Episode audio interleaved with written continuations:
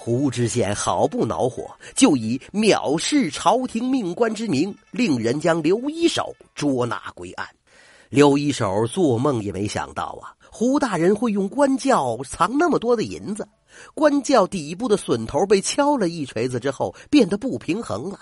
轿夫抬着轿子一上一下的颤动，轿底承受不了重量，导致底板脱落。如果不藏银，除了会有响声，根本就不会出现这种情况。刘一手刚开始还嘴硬，将自己的责任推脱得一干二净，大呼冤枉，说轿子没问题。胡知县哪里肯信呢？他原来也用旧官轿藏过银子，心里有谱啊。这点银子加上他的体重，是压不垮官轿的呀。肯定是刘一手使什么暗招。胡知县下令大大刑伺候。刘一手最终招架不住大刑的痛苦，说出了他对胡知县心怀不满，故意留了一手的事情。胡知县奸笑道：“ 刘一手。”既然你这么喜欢刘一手，那么本县就成全你，让你名副其实成为刘一手。他下令将刘一手的右手放在刑板上，重打了二十大板。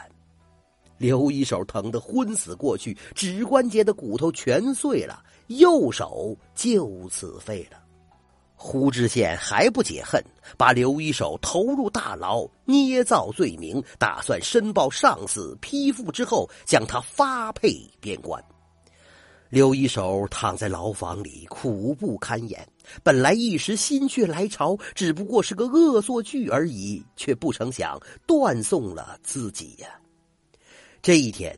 刘一手正在怨天尤人的时候，突然，牢房里的牢头来到他面前，双手一躬，说道：“刘师傅，喜事来了。”刘一手没好气儿的说：“爷呀，我都不想活了，你还别拿我再寻开心了吧？”牢头说：“哎呀，谁无聊来开涮你了？告诉你真事儿，胡大人被抓起来了，你逃过一劫了。原来呀。”胡知县贪赃枉法的事情早就传到了总督的耳朵里，总督派出两名幕僚到县城里悄悄私访，恰好那天轿子漏银的一幕被两名幕僚看见了。他们回去上报总督之后，总督大怒，派官员来查账，查出胡知县贪污治河官银的事实，便将他革职，打入大牢。这么一来，刘一手不但没有罪，还成了扳倒贪官的有功之人，赏银百两。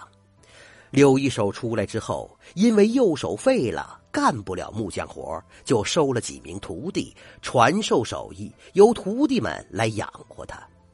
至于那种用锤子敲榫头的绝活，他不打算再传给徒弟们了。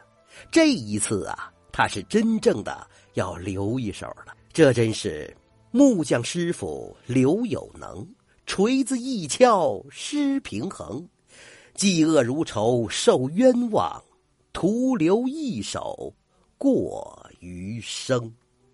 好了，这个故事讲到这儿了，谢谢听友们的鼓励和支持。还是那句话，我讲故事给您听。